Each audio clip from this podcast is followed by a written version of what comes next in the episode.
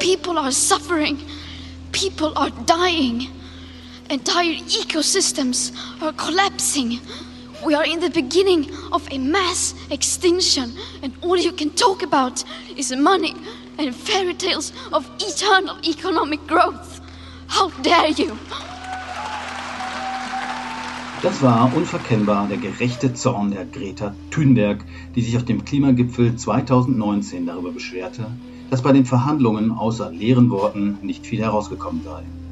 Ganz falsch liegt die Ikone der Klimabewegung damit nicht.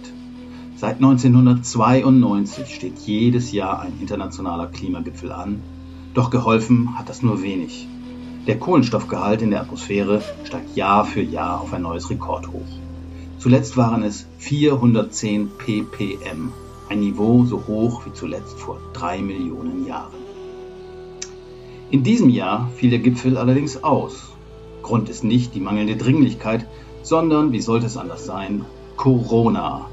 Die Pandemie macht ein Treffen mit tausenden Delegierten aus aller Welt unmöglich. Trotzdem ist es ein guter Zeitpunkt, über internationalen Klimaschutz zu reden, denn der steht mal wieder am Scheideweg. Ziemlich genau vor fünf Jahren einigten sich die Staaten auf das sogenannte Paris-Abkommen. Dessen Ziel ist es, die Erderhitzung auf deutlich unter 2 Grad zu begrenzen und Anstrengungen zu unternehmen, den Anstieg möglichst bei maximal 1,5 Grad zu stoppen. Ob es sich hierbei um einen frommen Wunsch handelt oder ob das Ziel wirklich noch erreichbar ist, darüber reden wir heute im Überleben Podcast mit Christine Reißig und Juliette Grandpré.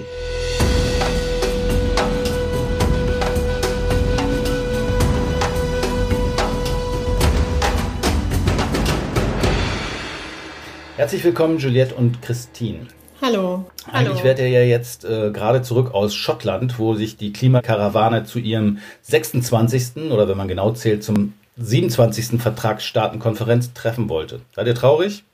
Ja, schon ein bisschen. Also die COP ist immer ein wichtiger Termin im Klimakalender sozusagen und hat dieses Jahr auch gefehlt. Und das ist einfach schon auch immer ein wichtiges Treffen, bei dem wir dabei sind als WWF. Auch international sind unsere Kolleginnen und Kollegen, die zu Klima arbeiten, dann immer vor Ort. Also ist so ein richtiges Klassentreffen, wenn man so will. COP steht für Conference of the Parties, also die Vertragsstaatenkonferenz.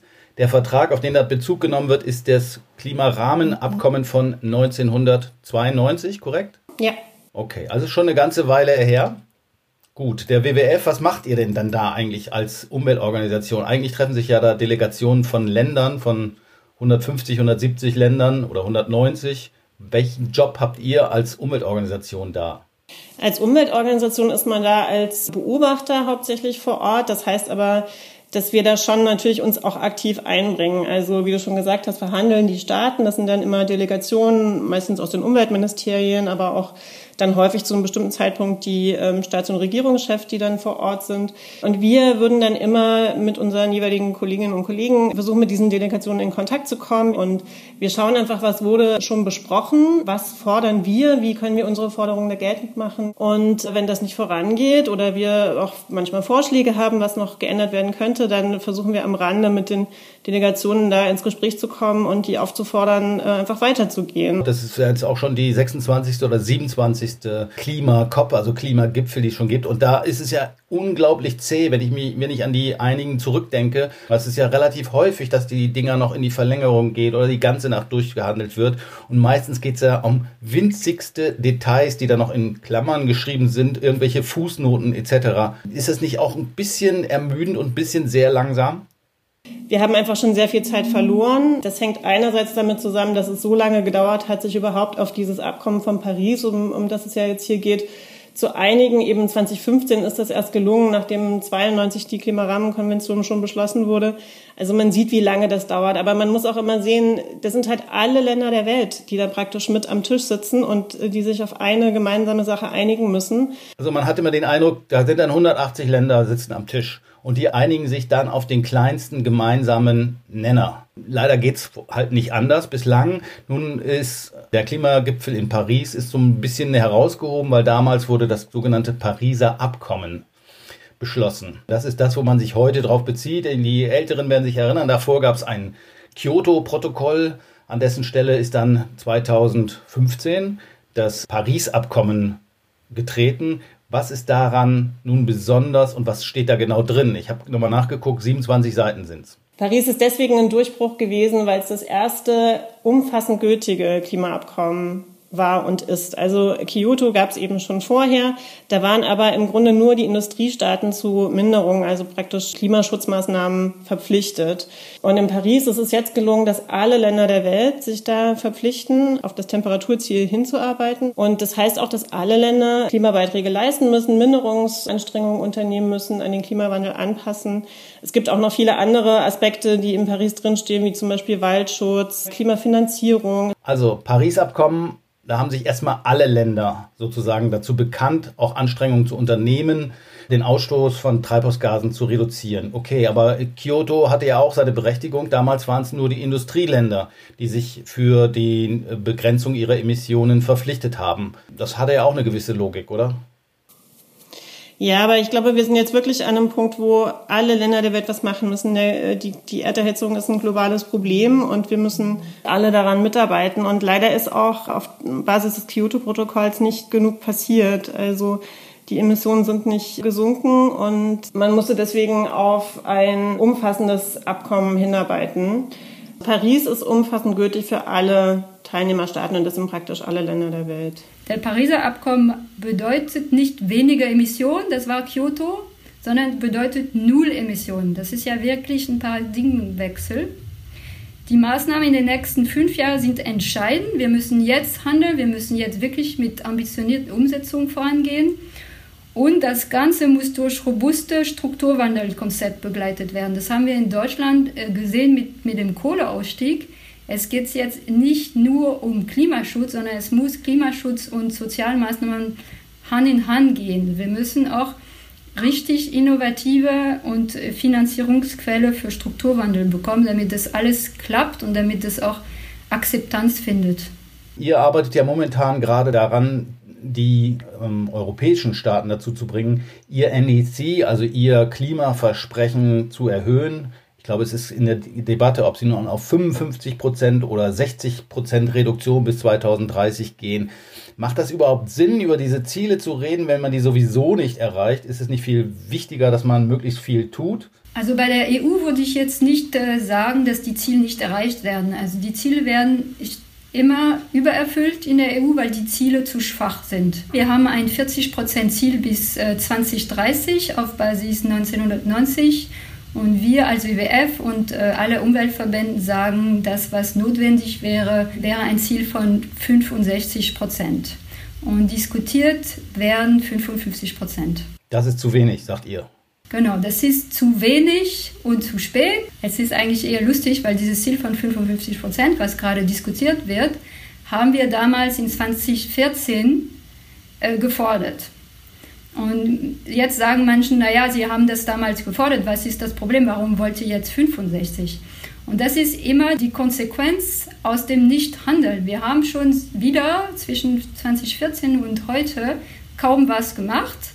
Und das heißt, das müssen wir nachholen und die Ziele verschärfen sich. Der dicke Haken ist ja, dass äh, das nur eine freiwillige Zusage ist, eine freiwillige Vereinbarung, oder? Ja, das ist schon richtig, dass es äh, keinen Strafmechanismus gibt in dem Sinne. Also die Länder können selber entscheiden, wie viel sie machen und wann. Das Problem dabei ist natürlich, dass schon 2015 klar war, dass die Beiträge, die die Länder dazu gesagt haben, nicht ausreichen, um das Temperaturziel überhaupt einzuhalten. Deswegen hat man in das Pariser Abkommen schon einen Mechanismus eingebaut, der das beheben soll, nämlich dass alle fünf Jahre die Klimabeiträge erhöht werden müssen. Das heißt einerseits, dass die Ambition dann gesteigert werden muss, also so wie ein Klimaziel, und aber auch, dass die NDCs, also diese nationalen Beiträge, die noch nicht umfassend sind, immer weiter ausgedehnt werden müssen, also noch andere Sektoren einbezogen werden müssen zum Beispiel. Okay, man hat sich geeinigt, dass man sich nicht geeinigt hat. Man hat sich geeinigt, dass das Klimaschutz wichtig ist und dass man was tun will. Man wusste aber, dass das, was man bereit ist zu tun, nicht ausreichen wird. Und deshalb diskutiert man alle fünf Jahre eine Verschärfung der Ziele. Das 1,5 Grad Ziel, das ist ja auch so eine magische Zahl. Das war auch neu, wenn ich mich richtig erinnere, dass zum ersten Mal man versucht hat, sich auf eine maximale Erhöhung von 1,5 Grad anzustreben. Korrekt?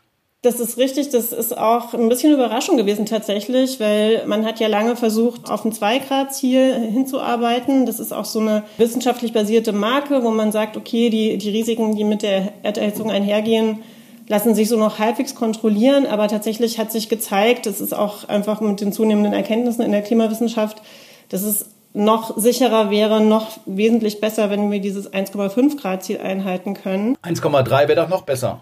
Ja, natürlich wäre das auch noch besser, aber man hat einfach gesagt, das ist jetzt so die Marke, mit der wir irgendwie noch arbeiten können. Und man muss einfach auch sehen, wo wir jetzt inzwischen schon stehen, nämlich bei ungefähr 1,2 Grad. Und es ist einfach zunehmend unrealistisch, noch weiter zu gehen. 1,5 Grad ist ja eine Hausnummer, ein ehrgeiziges Ziel, aber wenn ich mir den letzten Bericht von der WMO, also der Weltmeteorologieorganisation, anschaue, sind wir jetzt schon, also 2020, bei 1,2 Grad. Da ist doch ein Scheitern vorprogrammiert. Selbst die Grünen nehmen dieses 1,5 Prozent Ziel nicht in ihr Programm zur Bundestagswahl. Von daher ist doch Frustration auch relativ absehbar, weil man dieses Ziel ohnehin nicht erreichen wird. Es ist auf jeden Fall sehr, sehr anspruchsvoll und ich glaube, das Grundproblem ist, dass wir in den letzten Jahren so viel Zeit verloren haben. Also man hätte einfach schon viel früher viel mehr machen können und müssen. Und man muss dabei auch sehen, je später wir handeln, umso größer werden die Schäden und Verluste, die mit dem Klimawandel einhergehen, umso größer werden auch die Kosten und umso steiler muss dann die Kurve fallen, um noch auf die Ziele hinzukommen, die wir da beschlossen haben. Das Risiko besteht natürlich insbesondere für für die ärmeren Länder. Die sind aber nicht unbedingt verantwortlich für die Emissionen. Das ist ja das grundsätzliche Dilemma, was beim Klimaschutz eben uns schon seit Jahrzehnten verfolgt.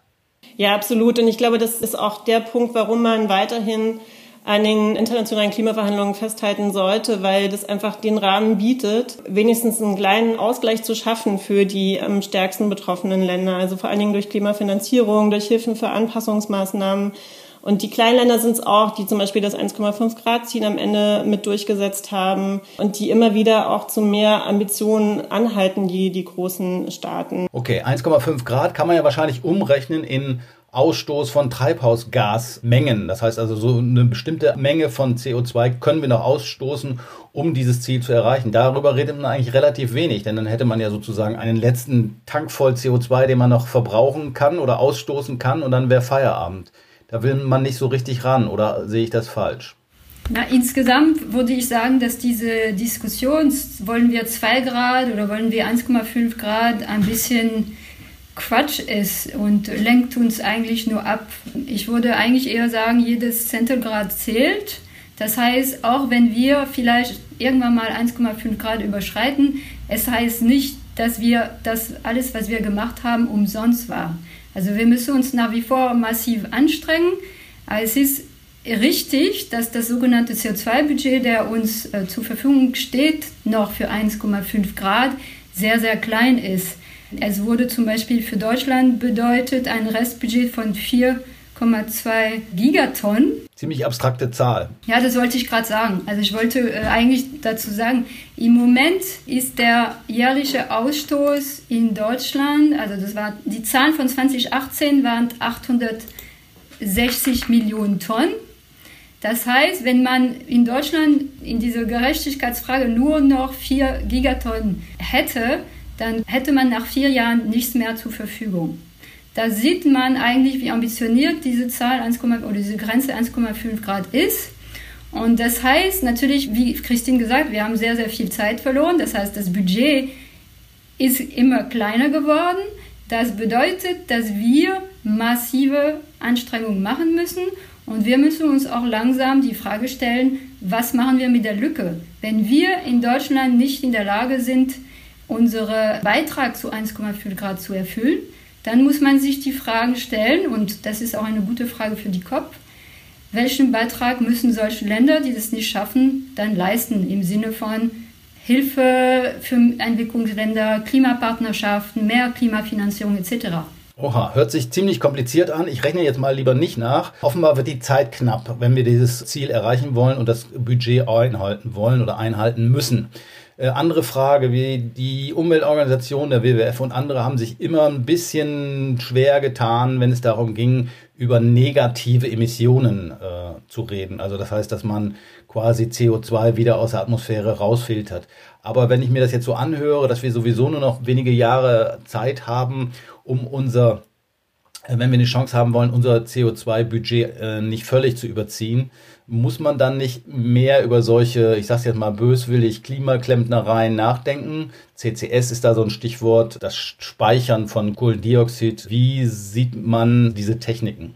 Ja, also tatsächlich werden wir wahrscheinlich um eine Nutzung negativer Emissionen nicht herumkommen. Es gibt praktisch keine Szenarien, die zeigen, dass wir die Ziele einhalten können, ohne einen gewissen Anteil von Negativemissionen. Für uns ist einfach nur wichtig, wie groß ist dann dieser Bedarf? Weil je größer der Bedarf ist an negativen Emissionen, umso schwieriger werden auch die Entscheidungen, die damit zusammenhängen, die Technologien, die man dafür verwenden muss, die Zielkonflikte, die damit teilweise einhergehen. Also es gibt bestimmte Technologien, die naturnah sind, die wir natürlich als WWF äh, erstmal präferieren, also äh, Wiederaufforstung, also Nutzen von, von Wäldern, auch Renaturierung von Mooren zum Beispiel als CO2-Speicher. Aber das ist alles nur in einem begrenzten Umfang möglich und ist auch, je höher der Bedarf an, an Platz zum Beispiel ist, ne, also für eine Wiederaufforstung oder auch für also du hattest gerade CCS erwähnt, es gibt ähm, Bioenergie mit CCS, dass man praktisch Bioenergie, die beim Verbrennen ausgeschiedene CO2 abspaltet und speichert.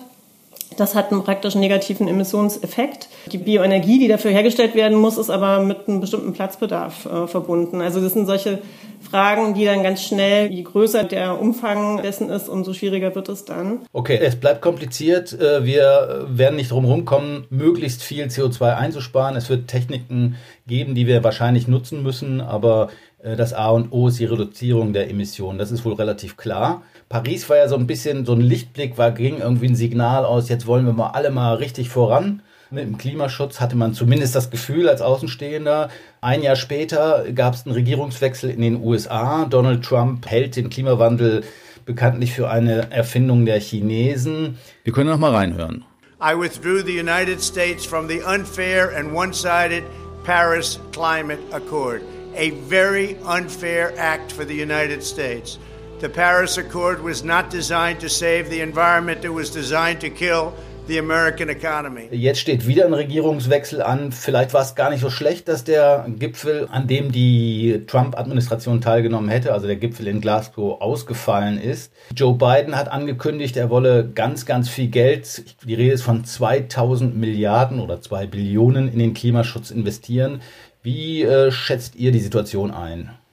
Also ich glaube, dass der Gipfel jetzt ausgefallen ist, ist da jetzt nicht so super relevant. Die USA waren in den letzten Jahren bei den äh, COPs noch dabei, sind teilweise etwas negativ aufgetreten, aber haben jetzt nicht wirklich destruktiv da wirken können. Das größere Problem war die Lücke, die sie hinterlassen haben, einmal bei der Klimafinanzierung, die du schon angesprochen hast, aber auch als äh, Kraft, die zum Beispiel unter Obama ja schon auch eine Rolle gespielt hat, auch wenn die USA nicht immer sich natürlich so verhalten haben auf der internationalen Bühne, wie wir das gerne gesehen hätten, waren die trotzdem schon ein wichtiger Player und einfach auch einer der größten Emittenten. Sie haben aber zum Beispiel bei Kyoto ja auch nicht mitgemacht, wenn ich mich richtig erinnere. Das wurde zwar zunächst verabschiedet, aber dann nicht ratifiziert. Jetzt haben wir bei Paris wieder das gleiche Thema. Genau, also es wurde erst beschlossen mit den USA und dann sind die USA äh, wieder ausgetreten. Und jetzt ist es eben so, dass nach der Ankündigung Donald Trumps die USA jetzt erst ausgestiegen sind, weil so eine Verzögerung dazwischen war. Aber tatsächlich ist es jetzt ein sehr wichtiges äh, Signal für uns, dass die neue Administration sich ganz anderes auf die Fahnen geschrieben hat im Klimaschutz. Also Du hast die Klimafinanzierung angesprochen, die Biden versprochen hat. Es gibt aber auch Klimaziele, zum Beispiel, dass die USA bis 2050 klimaneutral sein sollen unter der neuen Regierung. Also da lässt es wirklich hoffen, dass die USA dann auch, wenn sie wieder eintreten in das Pariser Abkommen, mit einem neuen und sehr, sehr viel ambitionierteren NDC dabei sein werden. Und wir haben auch schon im Vorfeld gesehen, vor der Wahl, dass die EU sich natürlich schon positiv geäußert hatte und das auch einen Effekt hatte, dass zum Beispiel China äh, auch sein Langfristziel gestärkt hat, dass China jetzt seine Netto-Null-Emissionen auf 2060 vorgezogen hat. Also selbst wenn wir die Versprechen, die Klimaversprechen, die die Staaten abgegeben haben, erfüllen, kommen wir auf eine Klimaerwärmung von drei Grad bis 2100, richtig? Das ist immer so ein gewisser Unsicherheitsbereich, aber das ist richtig. Und wenn wir so weitermachen würden wie bisher, wären wir eher auf dem Weg in eine 4 bis 5 Grad Welt. Selbst bei dem, was bis jetzt auf dem Tisch liegt, sind wir da ganz weit ab vom Schuss. Aber mit den neuen Zusagen zu den Langfristzielen könnte man auf einen 2,1 Grad Pfad kommen, also ein bisschen näher ran an dem, was wir da eigentlich sehen wollen. Das heißt aber natürlich, dass diese Langfristziele nicht einfach nur in der fernen Zukunft jetzt da stehen sollen, sondern dass die jetzt umgesetzt werden müssen, dass man jetzt das runterbricht auf mittel- und kurzfristige Ziele und vor allen Dingen auch sofort Maßnahmen, die jetzt umgesetzt werden müssen. Du hast China angesprochen. China ist das Land mit dem höchsten Treibhausgasemissionen insgesamt gesehen, aber natürlich nicht pro Kopf. Die haben eben auch lange immer darauf gepocht, zu sagen, sie haben ein Recht auf Entwicklung. Das haben sie ja auch und das haben ja auch andere Länder auch. Wie sieht die Situation da inzwischen aus? Ist da eine Öffnung zu äh, erkennen? Also ich glaube, China hat in den letzten Jahren schon sich vermehrt sehr klimafreundlich geäußert. Ich glaube, das spielt auch immer eine Rolle, dass die natürlich vor Ort sehr stark sehen, was auch für Umweltauswirkungen zum Beispiel durch die Kohleverbrennung auf die Bevölkerung bedeuten. Ja, also dass einfach die Luftverschmutzung sehr hoch ist und die Menschen darunter leiden. Aber tatsächlich ist es einfach immer ein sehr schwieriger Trend in China. Also die haben sehr viel erneuerbare Energien, sind da eine treibende Kraft auch international aber gleichzeitig immer noch Kohle. Wir hoffen jetzt einfach, dass durch dieses neue Langfristziel sich das runterbricht, auch in wirklich eine Kehrtwende weg von den fossilen Energieträgern. Okay, es bleibt also noch einiges zu tun. Man könnte natürlich so ein bisschen den Eindruck haben, es gibt zumindest Signale. Ob dann darauf auch äh, Taten folgen, müssen wir mal abwarten. Kann es auch sein, dass aufgrund der Anzeichen, die sich ja mehren, mehr Katastrophen, Naturkatastrophen, äh, jedes Jahr neue Rekordwerte, was die Temperaturen angeht, steigender Meeresspiegel und so weiter, dass die Regierenden, die Entscheidungsträger in den verschiedenen Ländern auch allmählich der Hinter auf Grundeis geht, dass sie also die Notwendigkeit von wirklich entscheidenden Schritten im Klimawandel viel stärker auch einsehen, dass also auch ein bisschen zwingend eigentlich da ist?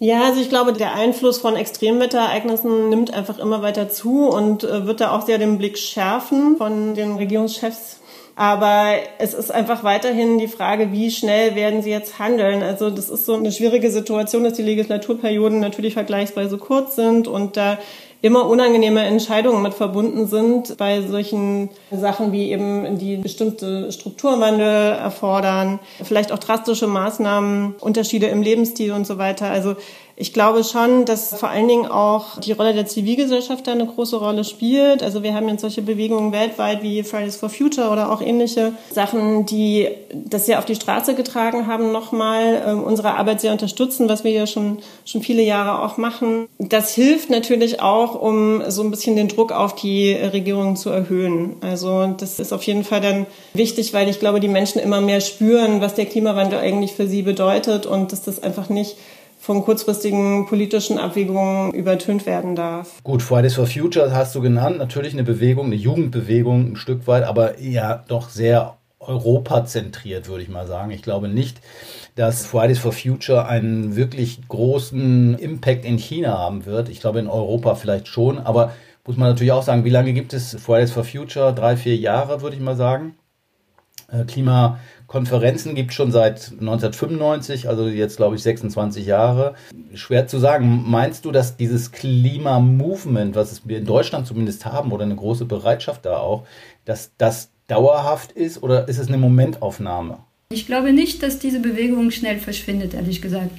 Ich finde, die haben es geschafft, in kürzester Zeit richtig relevant und sehr politisch zu sein. Das ist auch, finde ich, eine gute Nachricht, dass die diese Jugend, die man immer kritisiert hat, dass die so apolitisch sind, dass das überhaupt nicht der Fall ist und dass die sich jetzt richtig einmischen. Das heißt, die, die sind Schüler, die sind Studenten, die werden dann den nächsten Job haben, aber die haben dieses Bewusstsein für Klimaschutz jetzt und die werden das auch nicht verlieren. Und ich glaube, da sind die Entscheidungsträger von morgen, da sind die Unternehmen von morgen, da sind die Uni-Professor von morgen. Ich meine, das sind jetzt alle Leute, die morgen Klimaschutz wahrscheinlich selber umsetzen oder entscheiden werden. Okay, von außen betrachtet ist das kaum noch nachvollziehen. Es ist eine sehr detaillierte Diskussion inzwischen in den Klimazirkeln und auf Klimagipfeln wird wochenlang, nächtelang über Fußnoten debattiert. Und dann kommt eine Corona-Pandemie und zack, in einem Jahr sinken die Emissionen um vier bis sieben Prozent. Ist das nicht frustrierend? Ja, weil offensichtlich ist das insgesamt nicht ausreichend, um wirklich einen dauerhaften Unterschied zu machen. Trotzdem laufen natürlich Produktionen weiter und so weiter. Also die, die Emissionen sind dadurch nicht langfristig gesenkt worden und offensichtlich aber auch noch nicht mal kurzfristig mit so einem Impact, dass es wirklich äh, zu einer eindeutigen Senkung geführt hätte für 2020. Und es zeigt einfach, dass wir einen, einen wirklichen Strukturwandel brauchen, dass es noch nicht mal sozusagen eine Pause von dem, was wir jetzt gerade normalerweise machen, ausreicht, um äh, wirklich einen Unterschied zu machen. Was man bei der Corona-Pandemie auch mit bedenken muss, ist, dass natürlich jetzt sehr viel Geld in Wirtschaftsförderungsprogramme gesteckt werden, um sozusagen diesen Effekt, den das auf die Wirtschaft hatte, irgendwie auszugleichen. Und da ist jetzt ganz entscheidend, dass das in klimafreundliche Maßnahmen gesteckt wird, weil natürlich kann man auch Arbeitsplätze fördern und die große Gefahr ist jetzt natürlich, dass das äh, die Gelder, die da jetzt fließen und das sind ja wirklich Milliardensummen, in alte Technologien gehen und das weiter zementiert, was wir eigentlich nicht machen wollen. Also der Pfad, auf dem wir uns da befinden. Das wäre jetzt so der Schlüssel für eine klimafreundliche Zukunft, dass jetzt umgebaut wird, dass jetzt sozusagen diese Zäsur, die wir durch Corona da haben, genutzt wird, um auf andere Technologien umzusteigen und wirklich Investitionen in klimafreundliche Maßnahmen zu stecken. Das könnte wirklich einen Unterschied machen. Ich würde aber gerne noch mal fragen, wie steht denn Deutschland im internationalen Vergleich da? Zumindest nach innen präsentiert sich die Bundesregierung immer als der Klimachampion. Wenn man genauer hinguckt, ist da oft nicht ganz so viel dran. Wie ist eure Einschätzung? Deutschland hat die europäischen Ziele umzusetzen, hatte aber auch historisch eigene Ziele. Und das Ziel für 2020, was ja ein 40% Minderung der Emissionen war, wurde fast verfehlt, wird aber doch nicht verfehlt wegen Corona oder dank Corona. Aber eigentlich waren wir nicht auf dem richtigen Pfad. Und es liegt an mehreren Gründen. Der Hauptgrund ist der Verkehr. Der Verkehrssektor hat die Emissionen nicht gesunken seit 1990. Das heißt, da müssen wir massiv was machen. Es ist nicht so leicht, in Deutschland anscheinend die Verkehrsemissionen runterzubekommen. Sonst haben bei den anderen Sektoren sind die Emissionen runtergegangen, aber nicht genug. Das heißt, die Zieldiskussion in Deutschland ist relevant und wir werden das nächstes Jahr sehen. Die europäischen Ziele müssen ja umgesetzt werden in verschiedenen Gesetzgebungen. Und da ist Deutschland oft nicht progressiv. Also das heißt, Deutschland blockiert sehr oft die europäische Gesetzgebung und möchte nicht so gerne ambitioniert vorangehen. Also Sorgenkind in Deutschland immer noch Verkehr. Kohleausstieg ist zumindest beschlossen, vielleicht zu langsam. Landwirtschaft spielt sicher auch eine Rolle. Und dann haben wir ja noch den großen Green Deal auf europäischer Ebene. Wie ist dort äh, so die Haltung des WWF? Ja, das European Green Deal wurde vor genau einem Jahr von Ursula von der Leyen in Brüssel angekündigt. Und dann natürlich haben wir damit angefangen, eine Zieldiskussion zu haben. Das heißt, erstens ist die Klimaneutralität für die EU bis 2050 beschlossen worden, was wiederum bedeutet, dass wir die Ziele für 2030 verschärfen müssen. Das machen wir jetzt gerade. Und nächstes Jahr fangen wir mit der Umsetzung an. Das heißt, für uns, das European Green Deal, war wirklich was Positives, hat eine richtige Dynamik in der Gesetzgebung in Europa ausgelöst. Und jetzt kommt es um die Umsetzung an. Und da, ich, ich glaube, wir müssen das immer wieder sagen. Es geht jetzt nicht um 2 Grad, es geht nicht um 1,5 Grad. Es kommt jetzt wirklich auf die Umsetzung in den nächsten fünf Jahren drauf an. Wenn wir jetzt weiter so machen wie bis jetzt, das heißt immer versuchen, nicht so viel trans transformieren, einfach nur ein bisschen da und da klimaschöne Politik zu machen, das reicht nicht. Wir müssen wirklich alles neu denken sozusagen. Ja, wir hoffen, dass das möglich ist. Das European Green Deal ist eine gute Vorlage dafür. Da müssen jetzt alle mitmachen und wir müssen die Blockierer, die wir immer wieder haben, auch in der EU, daran verhindern, Erfolg zu haben. Jedes Zehntelgrad zählt. Das sieht zweifellos auch Antonio Guterres, der Chef der Vereinten Nationen, so. Seine Einschätzung zur Lage der Dinge? It also tells us that current commitments under the Paris Agreement still imply a global temperature rise of over 3 degrees Celsius from pre industrial levels. This would spell catastrophe. But we have an opportunity. A sustainable pandemic recovery that prioritizes climate action can protect human health, jobs and economies, and limit global warming. Jetzt haben wir es also auch amtlich. Die bisherigen Klimaschutzzusagen reichen bei weitem nicht aus. Wir sind auf einem katastrophalen 3-Grad-Kurs. Noch immer ist der Klimawandel schneller als die Politik, aber es gibt Hoffnung. Gerade die Ausrichtung der zahlreichen Corona-Aufbauprogramme bietet Chancen auf Jobs, Gesundheitsschutz und Klimaschutz. Da kann man dem Generalsekretär der UN nur beipflichten. Das war unsere Ausgabe von Überleben zum fünfjährigen Geburtstag des Pariser Klimaschutzabkommens. Mein Name ist Jörn Ehlers und ich hoffe, wir konnten ein wenig Licht in den Dschungel der internationalen Klimaverhandlungen bringen.